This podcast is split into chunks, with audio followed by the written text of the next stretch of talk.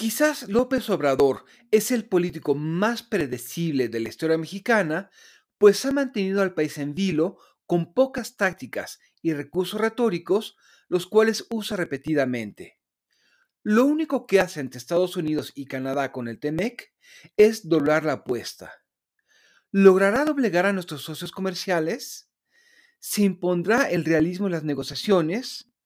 ¿Buscará una ruptura o tampoco él come lumbre? Realpolitik 101. Comentario político rápido, fresco y de coyuntura con Fernando Duorak.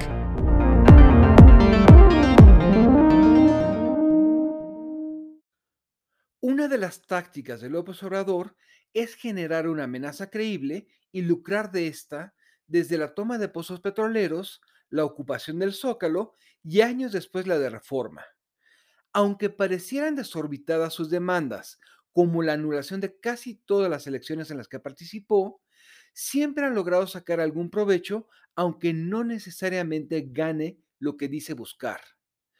Basta con presentarse como un luchador social íntegro honesto y un tanto idealista a quien los intereses de arriba no le dejaron hacer lo que quería, al menos por el momento.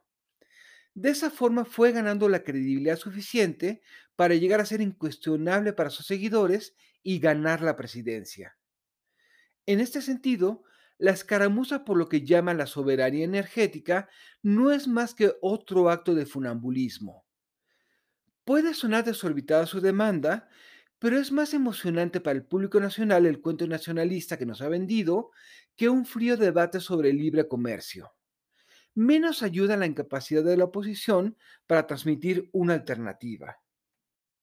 ¿Podrán los gringos y canadienses frenarlo en las negociaciones que tengan lugar?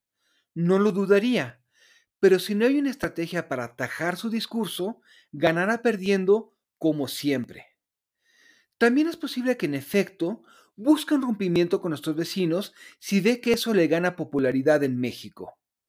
¿Sería la ruina para el país? Desde luego, pero puede servir para afianzarse en el poder.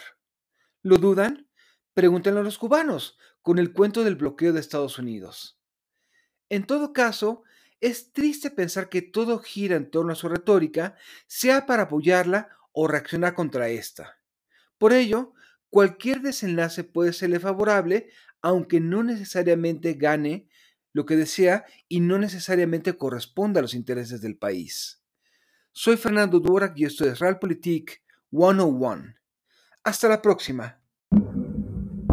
Sigue a Fernando Duorak en Twitter y en Facebook. Visita fernandoduorak.com para más información y análisis político.